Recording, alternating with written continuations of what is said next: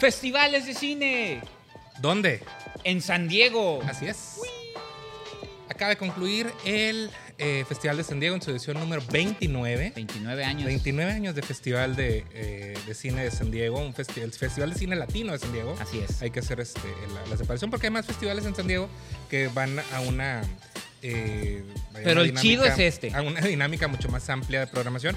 Pero esta es latino, vemos cosas de España, vemos cosas de Sudamérica, vemos cosas, por supuesto, mexicanas. Muchísimas mexicanas. Así es, y también, pues, ¿por qué no vamos a enfatizar un poco también en los trabajos que se llevan eh, de nuestra frontera, ¿no? Así de es. lo que es el, espacio, Filmmakers. el espacio de Baja California, Baja California Sur, un poco del sur de California, etcétera, ¿no? Y en esta ocasión vamos a hablar un poco sobre algunas de las películas, algunos de los largos que vimos en esta edición 29. ¿Y Eh, por qué? Porque nos hicieron la amable invitación de que, este, De ser jueces.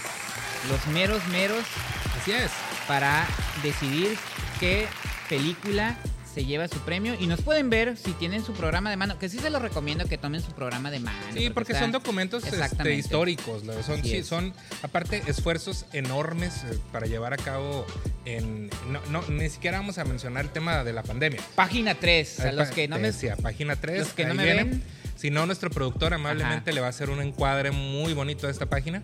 Eh, pero lo que, lo que te decía es que no nada más tiene que ver ahora el efecto este, pandémico Sí. en el cual todo se vuelve un poco más complicado, Ajá. sino que el hecho de hacer festivales y de eh, lograr que la gente acuda, que las... eh, no, que acuda a las funciones presenciales ahora, pero también era el mismo, el mismo esfuerzo de que lo vieran vía digital el año Sí. pasado.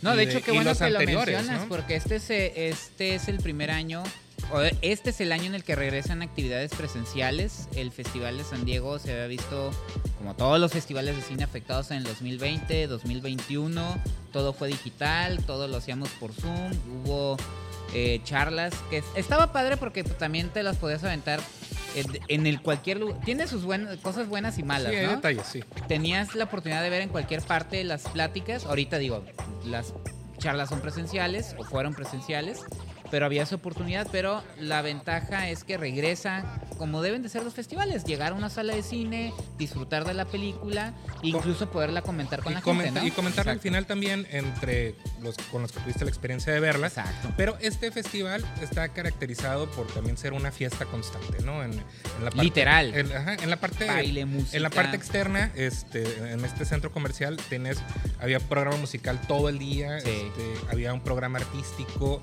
Entonces, es, es un evento muy, muy completo. Y, pero, pues al final de cuentas, de lo que les vamos a hablar es sobre las películas, que vimos. Eh, quiero empezar con Los Minutos Negros de Mario Muñoz. Es una película interesante. Yo ya tenía oportunidad de verlo que estuvo estrenándose en el Festival de Morelia el año pasado. ¿Y eh, de qué va? Va sobre una, una investigación de un, de un este, feminicida en un pequeño pueblo de México. En los 70. este, en los 70. Y Bueno, o, o fin- finales de los 70. era finales de los 70. Pero fíjate, lo interesante es que eh, aborda este, cinematográficamente un género que es poco utilizado, que es cine negro, cine de investigación. Noir. Este, y creo que sale muy bien librada de este ejercicio estilístico, el cual el director ya nos iba, ya nos iba adelantando un poco Sí. con su anterior Bajo la largometraje, Bajo la sal, con una estupenda Irene Azuela, que ganó el Ariel como mejor actriz por ese papel. Y un gran Humberto Zurita. Ah, definitivo. Sí. Pero, ¿cuánto tiempo pasó de Sí. Bajo la sal hasta los minutos negros? Pasaron Bueno, muchísimos en México ya sabes que es un país de óperas. Bueno, ya no tanto, ya se hacen Ya, más. ya hay más. Pero Bajo la Sal creo que salió como a principios de la década antepasada, a fin, mediados de la de década la antepasada. década pasada. Ujú. Entonces en ese entonces sí era un éramos un cine de óperas primas y que para hacer un segundo largometraje tienes que tardar mínimo unos 6, 7 años. Y creo que este Mario Muñoz pues se tardó bastante. Pero entrega una gran película. Es una adaptación de un, De un texto. de- de una novela homónima. Ahorita, no tengo el dato eh, exacto del autor. Pero eh, se siente. Yo, a mí también me gustó mucho, pero sí siento que también tienes esos detalles de una adaptación a cine. Siento que hay cosas que a lo mejor no quedan muy claras. A lo mejor en el texto están, estoy suponiendo. Sin embargo, el que hagan ese tipo de género en el cine mexicano me gusta mucho porque ya aunque sí habla de violencia, aunque sí habla de impunidad, por así decirlo, pues sí entra en otros géneros, ya no tanto en el dramático. Sí, y 100%, ¿no? creo que es... De eh, rasga y Para, los que tengan la oportunidad de verla, este, yo recomiendo verla dos veces, porque ah, para mí la segunda vez que la vi Sí. me pareció mucho más cohesiva que la primera. Entonces creo que sí se aprecian ciertos elementos. Hay algunos actores que están un poco sobrados, Sí. este, están muy intensos cuando no daba para tanto el, Sí. el- el papel, pero el protagonista está muy bien, que es este Leonardo Ortiz Gris. Que Ya, está, Christian está Ferrer muy bien. está Ferrer bien. también está muy Como bien. Psychic. Este, Mauricio Isaac en, en este, Está- en este papel. Mauricio Isaac siempre está bien. La Ajá, verdad, a creo, mí que- se me creo hace que un él, actor él es, bastante, él es el que se lleva como que la- el mejor personaje, Sí, ¿no? sí, el sí, mejor, el personaje más vistoso. Enrique. Arreola tiene... Aparece brevemente, pero Sí, muy bien, porque sí, al bien final no les vamos a decir qué pasa, pero, pero es muy importante lo que él hace. le pasa a ese personaje en general. sí. Sí, entonces creo que valió mucho la pena. Otra película interesante es El Otro Tom, que esta es una codirección entre Rodrigo Pla y Laura Santullo, que han trabajado juntos en prácticamente toda la filmografía de Rodrigo. Laura Santullo la escribe. Pero es la primera vez que ella entra ella en el crédito a ajá, en el crédito de la codirección y se siente la diferencia se siente la diferencia en el en el tono y en la en la historia que están La verdad, que están sí, plasmando aquí porque a mí, voy a ser sincero, el cine de Rodrigo Pla nunca me había gustado. Sé que tiene buenas ideas, sé que tiene buenas propuestas, pero siempre lo sentía como que como que le faltaba cierto entendimiento del contexto que estaba desarrollando.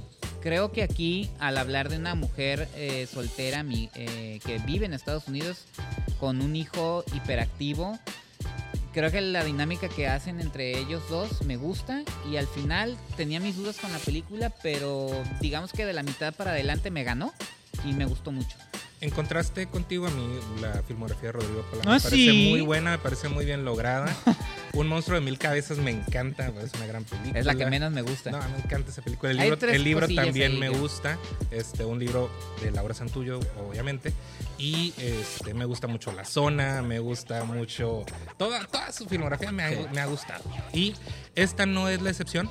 Eh, ¿Qué es lo que pasa? Este, aquí vemos a una mujer que debe de tomar la decisión de integrarse a este sistema Sí. de normalizar el comportamiento de su hijo para que conviva pues en armonía, por decirlo de algún modo, con el resto y es una decisión fuerte que debe de tomar de ¿le entro o no le entro? Sí. O sea, ¿estoy en el sistema o me rechaza el sistema? Y ¿no? me gustó. Entonces, creo que está Al muy bien final está lograda, muy bien. está muy bien. Sí. Eh, ¿Qué más? Eh, La Recua, que es un... La recua está bonita. Es un documental de Trudy Angel y Darío Higuera Mesa, que es familiar Sí. del protagonista, que es una, un, un- un señor que justamente quiere, re- quiere hacer un regreso a las viejas Ajá. costumbres. No, mantenerse. Fíjate que a mí eh, es de, de hacer un viaje con mulas, con producto que no necesariamente, digo, lo venden, pero es como nomás seguir la tradición. Recuerda mucho a mi padre, de esos señores necios que se van a morir en la raya. Y lo digo en el buen sentido, lo digo en el buen sentido. Que a pesar de que físicamente ya no están al 100 ellos, si dejaran de hacer eso, pues ya no serían ellos. Entonces, creo que eh, eso, eso, eso, eso me gustó. Tan- cinematográficamente está muy bueno, ¿eh? está, Sí. está, Sí, muy, está muy bien, bien hecho. muy bien logrado y los productos tienen este... apelan a que te Sí. vayan a gustar. Eh, también eh, representando a la ciudad de, De Tijuana. de Tijuana está... Los eh, dos niños prodigio, Diego Hernández y Melissa y Castañeda. Melissa Castañeda con los fundadores, la ópera prima de Diego Ajá. Hernández, que el año pasado ganó en la sección Ahora México de Sí. Ticunam y que este año paralelamente estaba su segunda película en la misma sección en el Ficunam también y que este, cierto. los fundadores cierra como su ciclo, por decirlo de algún modo, en... No, inicia, el- ¿no? No, los Ah, fundadores. festivales. Yo Sí, pensé los que de sus festivales. títulos de bulevares de Tijuana. que No, no, no, no, no, no, no, no, fundadores, esos- Que eso, que Qué eso, de- cotorros, es- ¿eh? eso debería seguir, eso debería seguir. Qué Y cotorros. Te voy a decir qué es lo principal que me gusta de los fundadores, que es una historia de la frontera, pero que Sí. no tiene que ver con eso. O sea, que no tiene que ver ni con la Avenida Revolución, ni con el muro Creo que ya muchos fronterizo. cineastas de Tijuana ya están, dejando de yéndose, lado a, eso. ye- ¿no? yéndose Sí. a, a- a otro, otro aspecto de vivir en esta ciudad y eso me parece, con todos sus problemas, porque al final de cuentas retrata un problemón que se... Que, que- En las escuelas. en, en ¿no? las la escuelas, ¿no? Es un problemón específicamente. este, que, se, que sucedió aquí en, en el estado, pero pues ya habla de otra cosa, o sea, Sí. ya hay otro conflicto No, que hay y, que abordar. y rompe la cuarta pared y juega con muchas cosas. Creo que creo que está padre lo que está haciendo Diego Hernández y está Melissa Castañeda como productora. lo están haciendo muy bien. Y dentro de esta producción también estaba Arturo Campos, que ahora Ah, produce sí. ¡Ah! Invasores. No me hagan hablar de eso. De Luis Moreno, que es un documental sobre el problema de la vivienda y Ah. de las personas que fueron reubicadas en el Cerro de las Alas. Fíjate, ese, ese documental, la verdad, y con todo respeto a Arturo Adelante, Campos adelante. como productor, creo que hay que verlo con mucho ojo clínico y mucho ojo crítico. Creo que lo que están haciendo es, están victimizando demasiado a la gente involucrada, no están poniendo el contexto completo. Yo lo conozco porque mi hermana estuvo, no, no dentro de los invasores, sino de la gente aledaña en la en, en las privadas y los que de algún modo... Es que hay mucha gente afectada en ese tipo de cosas. Entiendo que en Tijuana es una situación de la vivienda que se tiene que solucionar.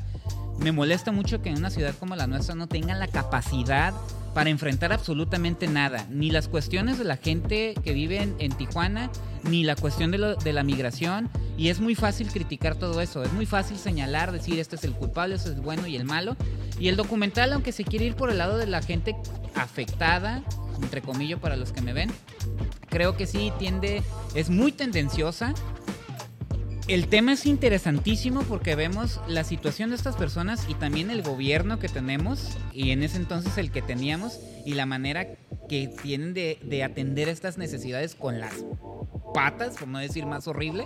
Entonces, de, por ese lado se me hace bien el tema, pero siento que lo abordaron de una manera muy tendenciosa. Este, ya lo verán ustedes, ya estará por ahí en línea también, yo creo. Entonces, eso es mi opinión, y no quería hablar. Yo creo que es importantísimo que este, este tema se vea, se conozca, Sí. y, pero sobre todo como un buen documental que te motiva a buscar más. Sí, O sea, pero a mí no me gustó. En general, Que te motiva a sí. buscar más allá de, Sí. de- de lo que ves en pantalla, ¿no? Sí, sí, sí. ¿Qué, qué está pasando y cuál fue la solución, ¿no? Claro. Este, otro documental también hecho acá en, en Tijuana es desde la esquina, de. Omar Millán y Mario Genel. ¿Qué te pareció? Ah, fíjate que este documental gira alrededor de la figura, y aquí lo tengo, De Rómulo Quirarte. de Rómulo Quirarte. Está muy interesante, está muy bien producido. Es, tiene músicas espectaculares de Bostich, si no me, si no me equivoco. Empieza muy bien, pero siento que empieza a ser como muy repetitivo a la mitad. Creo que las anécdotas se quedan un poquito estancadas, pero creo que sí vale mucho la pena para conocer el trabajo de esta figura y entender la importancia de la ciudad de Tijuana en la creación de deportistas dentro de lo que es el boxeo. Sería eso. Está excelente, Yo creo que concuerdo con, con lo que comentas. Concurro. Y eh, para cerrar la sección, este, un documental que nos llega desde Brasil, que es Limiar, de Corazzi Ruiz, acerca Muy bueno, de muy bueno. una cineasta que decide documentar el Sí. proceso de transformación de, de su... Era su hija. Era su hija Y se convirtió en su hijo. y ahora era Ah, su ahora hijo, su ¿no? hijo. Y el proceso de él de encontrarse, de buscar este, el nombre por el cual quería que lo Claro, llamaran. claro, claro. este, Y eh, tiene un- una viñeta al final en la cual va este, mes tras mes mostrando la transformación de, de su hijo con mucha sensibilidad, muy bien armado. Creo que este, es un documento desde las entrañas, pero Sí. desde el punto de vista más afectuoso que podía suceder, ¿no? Entonces, creo que también vale mucho la pena este, este documental de Ruiz. Algo que comentábamos mucho tú y yo es que a veces esto, lo- la sección de documental vimos como much- muchas cosas centradas. Le dice un conocido crítico y amigo Alberto Acuña, eh, dice documentales ombligo, que son como de sí mismos y yo y mi familia. A pesar de que este documental así lo es, creo que el tema lo aborda muy bien y el tema es muy importante Ujú. y no cae en el, en- ni en el amarillismo ni en el oportunismo, sino que de su corazón y la manera en la que su, de, su ahora hijo narra la historia y cómo se siente él, creo que es lo más valioso del documental. A mí me encantó y creo que sí fue dentro de la sección de los mejores. Muy bien, pues esto es un poco de lo que vimos en el eh, San Diego Latino Film Festival. Ya Muchas- nos vamos a quitar el monóculo y la pipa. Muchas. Ay, ¿qué es eso? Es que hablamos de un festival de cine. Ah, no, muy importante, tenemos muy que ponernos importante. serios, Sí, tenemos sí, que hablar de temas de política, de, de sociedad. Porque se incluyen en las películas. Claro, ahorita vamos a entrar a la sección de, de vamos a destruir el cine. Exactamente. Bueno, entonces esto fue el San Diego Latino Film Festival en su edición número 29. Y ahora, señor Javo, Sí. ¿por qué tenemos todo este relajo en la mesa? Muñecos de Pixar, libros de Pixar, playeras de Pixar. ¿Por ¿Acaso qué? vamos a hablar de Pixar? Le estamos dando la bienvenida a un nuevo ¿O personaje. nomás nos gusta mucho? Me gusta, sí, sí, sí, por supuesto.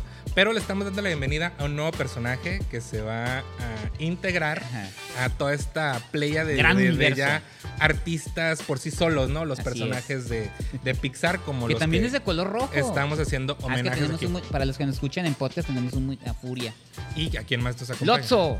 Muy bien. Y ¿De qué vamos a hablar? Pues vamos a hacer una introducción sobre este, el trabajo de Pixar, este, que eh, eh, se vio cristalizado efectivamente en su primer largometraje en el 94 con Toy Story, este, de John Lasseter, que venía de esta, esta comuna de creadores que este, trabajaban todos en conjunto y que de repente empezaron uno tras otro a superar el éxito del anterior con una propuesta que iba orientada 100% hacia la, hacia la animación generada en computadora. No, y creo que también hay que mencionar, digo, eh, la tecnología siempre ha sido como parte importante de Hollywood. Los avances de la tecnología siempre han sido parte de la industria, de una industria sostenida en, en éxitos y lana y pues cosas que en otros países no tenemos.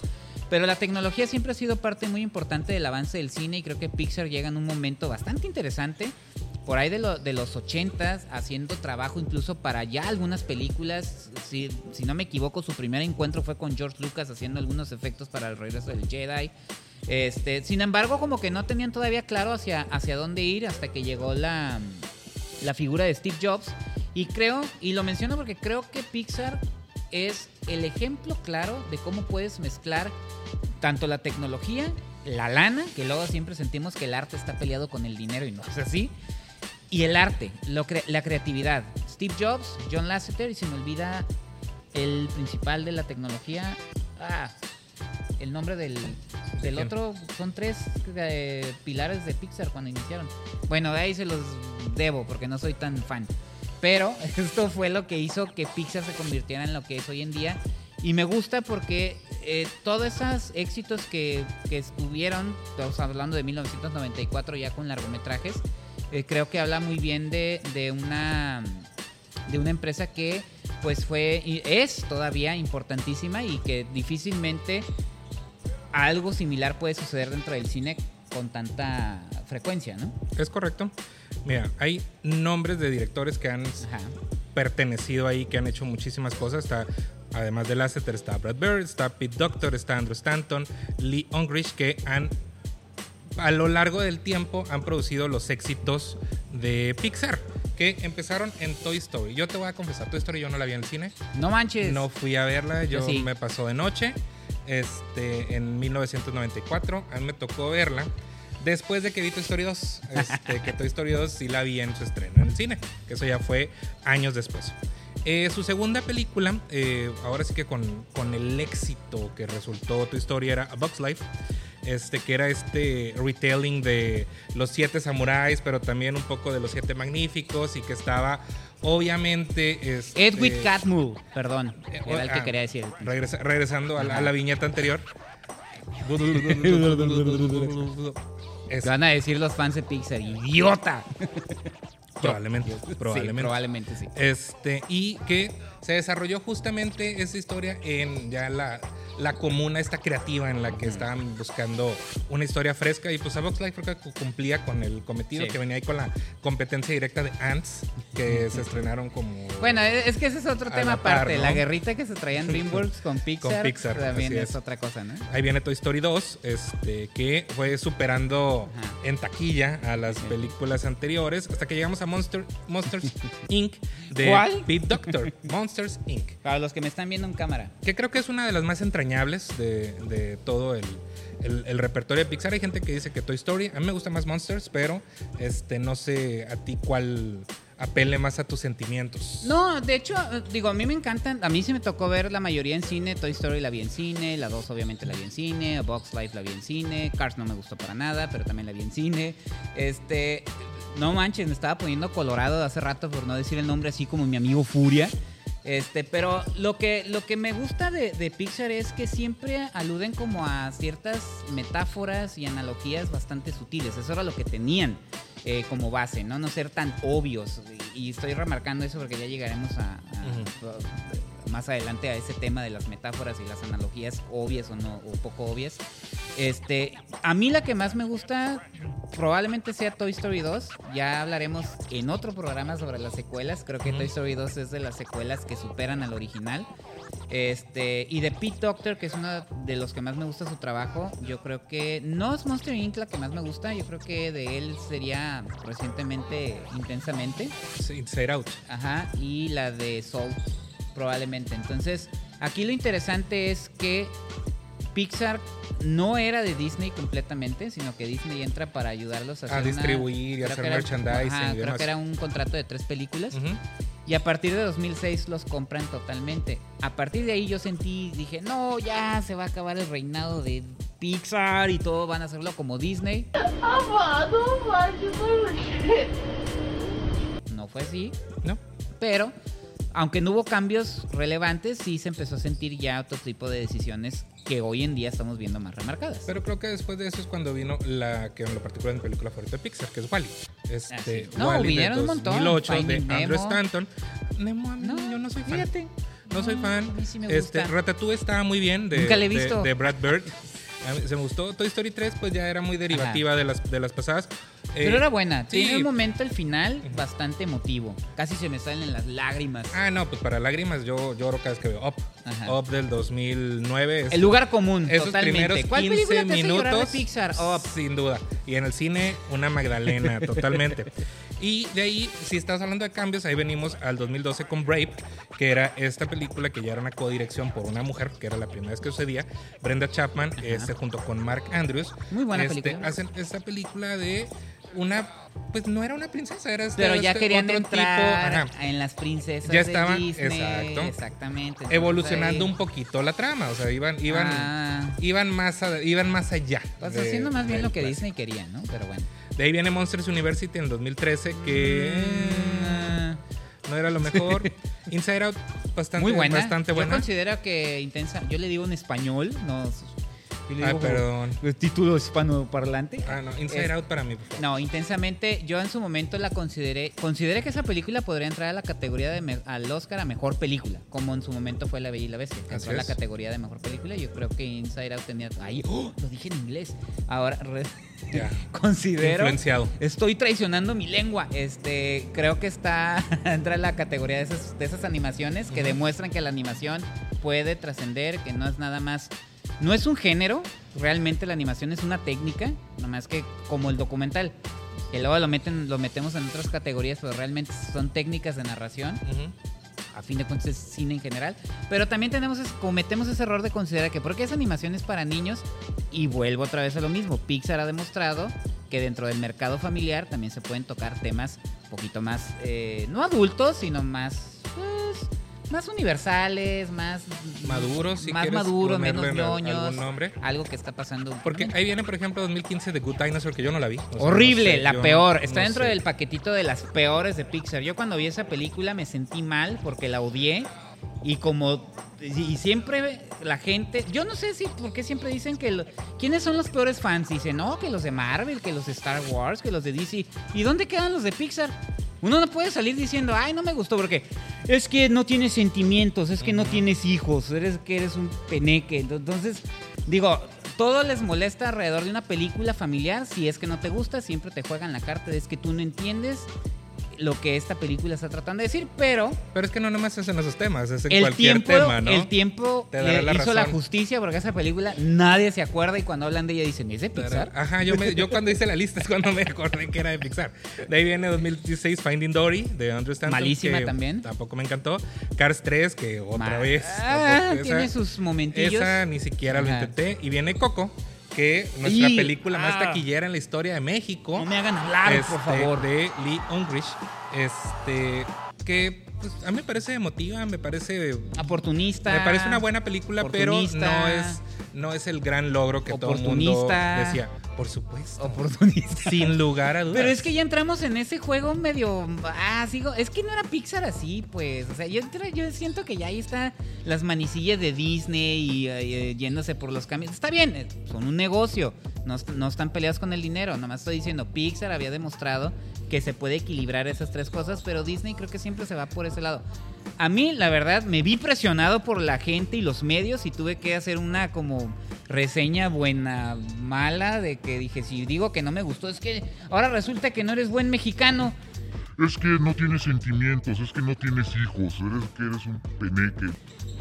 Pero, por ejemplo, Coco, Y luego hay gente que piensa que es película mexicana. Eso me da mucha risa. Coco ya tomaba este, pues, elementos de historias de humanos, por decirte. de Ah, bueno, sí es cierto, que Ya siempre se le criticaba Ajá. que no sean diseños buenos de humanos hasta Exacto, la fecha, ¿no? entonces está, está bastante, bastante logrado esa parte. De ahí regresan con Los Increíbles. Este, Ay, tam- que Oye, ¿sabes qué me estás haciendo reflexionar, Javo? Ah, bien. Yo pensé que había películas menos malas de Pixar y ya llevas varias que no son Ah, la gran cosa, ¿eh? Más o menos. Eh, Toy Story 4, ese sí ya es. Ya, ya, ya, era- ya es- era ya, estirar ahora sí, mucho la ya, liga, sí, ¿no? ya, ya, ya. Esta era en la que estaban en una, en una casa de reliquias. Se repite la historia. Exacto. Bueno, como. más le- nada más le cambian el escenario. Como casi todas estas este, Sí. secuelas. Ahí viene Onward de 2020, que. Mala. No, no me encantó. Soul de Pete Doctor. Yo creo que eh, la última realmente... ¿Por qué? No. Tiene temas muy interesantes. Y un buen score. Y este, me gusta mucho. Dos que tres secuencias interesantes, pero no lo suficiente. Ah, pues sí, dije que era de mis favoritos. Así es, Luca de 2021, Muy este, mala. de Enrico Casarosa, que a mí me gusta porque retrata muy bien la atmósfera que, que busca. O sea, este, es, esta villa italiana, este calor, Ay, no, esta amistad, esto. A mí sí me gustó y de ahí, pues, vamos a cerrar con este, la ¿Tan película rápido? de 2022. Es que ya llegamos a la, Turning a la última. Es- escoge una de Pixar, ¿De qué? de las que mencionamos. ¿Cuál es tu favorita? Ah, ya mencioné Toy Story 2 y son tres. Toy Story 2, Intensamente y Soul también me gustó mucho. Bueno, yo tendría que decir Wally, número uno, Ajá. de ahí Up, de Ajá. 2009. Y pues re- repasando la lista. Ah, yo pensé que Red, Turning Red. No, no hablamos de esa. Este, repasando la lista, híjole, es que está complicada una tercera, pues, pero yo creo que Monster Inc. Ah. Este, que sería la. La, la primera, la primera. No, pues la uno, sí, claro. Sí, porque Monster University sí te, te abofeteo si dices No, eso es muy divertida, pero que no empiece es- la violencia. pero no es para tanto. Muy bien, No, no, entonces, ahora pasamos a justamente el. Este era un preámbulo. Sí. Para llegar hasta la nueva película de Pixar, que es Turning Red, esta primera dirección eh, de una de una mujer una mujer al cargo de esta En de esta historia de esta película en solitario así es con un equipo comandado por mujeres también. Estamos hablando de Domi Shi que ya había dado una, una muestra con varios cortometrajes incluyendo el ganador del Oscar Bao que también es un corto bastante bueno. Este y ahora toma esta historia de una adolescente que vive en una comunidad de Toronto en el año 2002, que eso me parece muy curioso la especificidad del año. Pues, este, pero tantas cosas que Pero, decir, pero la verdad es que hubiera funcionado en cualquier año. O sea, Sí. la historia se hubiera podido contextualizar en, en- en- en otro año. ¿Y de qué trata? Justamente de el, el cambio de, de esta, es- de esta chica de, que está pasando por el difícil proceso Ay. de la adolescencia para todos. Así es. Entonces, cuéntame. La obviedad a tope. Siento que Pixar ya está perdiendo esa sutileza. Ahorita todo mundo está, los fans de Pixar ya salieron, ya no puedes decir que no te gusta porque o es que tú no entiendes porque no tienes hijos, o es porque eres vato y eres un idiota, y es porque esto o el otro. Yo la verdad, a mí no me gustó la película, la estuve viendo con mi esposa, mi esposa dijo, no sé qué va y no me está interesando y se dio la vueltita así más. Entonces, ya, la película siento que, que es, es muy obvia en sus analogías, es muy estridente. Creo que siempre eh, quiere estar muy en la, en la onda de soy muy cool y los personajes terminan siendo un poquito antipáticos, sobre todo el de la mamá. Creo que la ponen muy mal a la mamá, como esta señora intransigente, eh, este, malhumorada.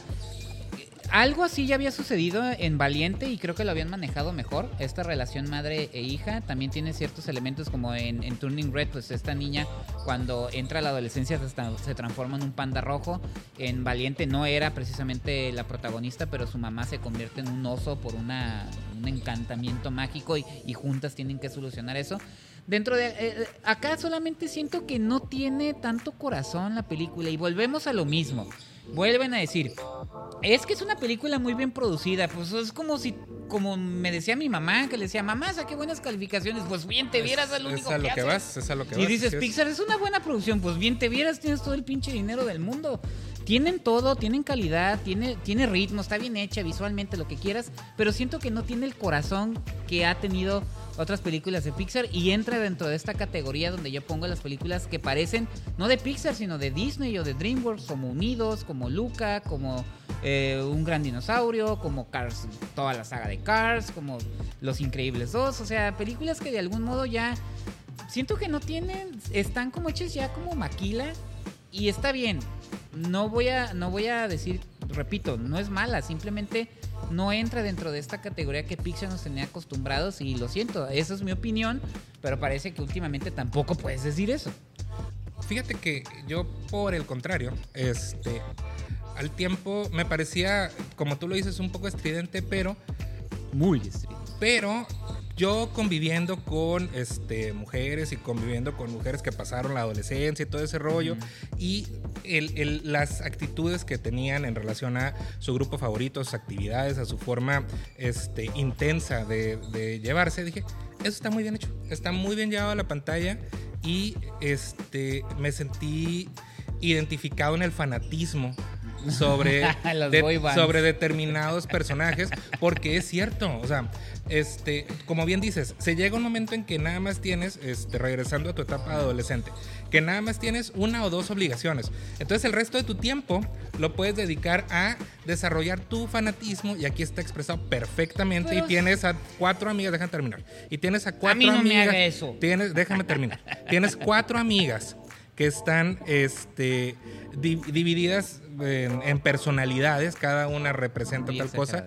Hay una, hay una protagonista que es este, el, el- el personaje que vamos siguiendo con su historia familiar, que también tiene que pelear contra su tradición, contra su paso hacia, el- hacia su cambio, hacia su, su cambio hacia la adultez. Entonces, creo que esa parte está retratada perfecto. Está la, la parte en la que la, la- visto desde el punto de vista de ella, la mamá perfectamente va a ser intransigente y va a hacer todo ese rollo porque lo estás viendo, lo estás viendo desde sus ojos. Entonces dije, ah, bueno, eso está bien, bien armado. ¿Por qué? Porque yo he visto esas mamás. Mm. Entonces, creo que está retratado tal cual. No, no es, no es mi película favorita de Pixar, no creo que se convierta en ello. Pero, curiosamente, creció en mí después de que la vi. O sea, creció Yo- en mí y la fui, la fui analizando un poco más y dije, ah, bueno, ya está, ya, ya, era, ya era tiempo de un discurso como ese. Sí, no, está bien y estoy totalmente de acuerdo. Simplemente siento que la sutileza, las metáforas un poquito más trabajadas, es, pues brillan por su ausencia. Y repito, está padre y todo, y todo lo que dices es cierto, y sí, está bien. Y qué bueno que hay una directora y un equipo creativo de mujeres, pero vuelvo a lo mismo, o sea, hasta ahorita, ahí entra también la hipocresía de Hollywood. Es como cuando dicen, ay, le dieron el Oscar, la primera vez que le dan el Oscar a una mujer, pues, ¿y por qué se están tardando tanto? ¿Por qué Pixar se tardó tanto en darle una película a una mujer? Si ahí están, ahí están las creativas, ahí están proponiendo. Hay mujeres desde que inició la empresa Sí, claro. aportando grandes cosas y ahorita resulta que les tenemos que aplaudir eso es como aplaudirles que el, el señor entendió que es un misógino Pero, pero, no, les- no, pero no le aplaudas a Pixar, apláudele a la película. bueno sí nomás, nomás digo que luego O le quieren aplaudir todo cuando la verdad para mí Pixar se estaba tardando muchísimo cuando hay mujeres creativas desde que inició la empresa aportando cosas muy importantes. Y también Hollywood creyéndose que porque le dan el Oscar a una mujer ya hicieron gran cosa cuando se lo tenían que haber dado desde hace un montonal. Espero que este año también se cambiando de tema Jane Campion pero bueno ya Muy bien, pues ah, todo lo anterior, este, gracias a, la, a todas las películas que las que comentamos eh, sobre Pixar, aprovechando la coyuntura con Disney, pues las puedes encontrar ya en, en Disney Plus, en una sola este, plataforma Así para es. que, pues, te emborraches de Pixar, Sí, hay te caigas y, y sabes, de y Pixar. sabes que adicionalmente hay un montón de documentales y Aparte. behind the scenes y todo que lo hace pues interesante como cuando en nuestros tiempos comprábamos el DVD traía Sí. adicionales traía discos discos extras o los este más este culturosos que Como compran viejito. que compran su Criterion que Yo trae mi VHS sus discos sus discos adicionales con información todo eso lo podemos encontrar aquí en, en Disney en Disney Plus donde fue el estreno de Turning Red este es. que se fue directamente Ah, que eso también a se me hacen malas ¿eh? jugadas de Disney contra Pixar, ¿eh? También hay que ser claros con eso. Digo, desde que empezó la pandemia, prácticamente han tratado con la punta del pie a Pixar. con los estrenos y la no distribución en salas de cine, pero bueno. Ese ya, Ah, es, ese ya es un tema mucho más Sí. amplio. Pero, este, ¿dónde nos pueden encontrar, Cuauhtémoc? En todas las redes sociales de Jabo y Temoc, tanto en Facebook, en Instagram y también en el canal oficial de YouTube. Así es, eh, recuerden que en YouTube nos encuentran los viernes, uno sí y uno no. Y en y en Spotify Spotify y, y Apple, Apple Podcast. Podcast. un miércoles sí y un miércoles no. Nos vemos en la que sí.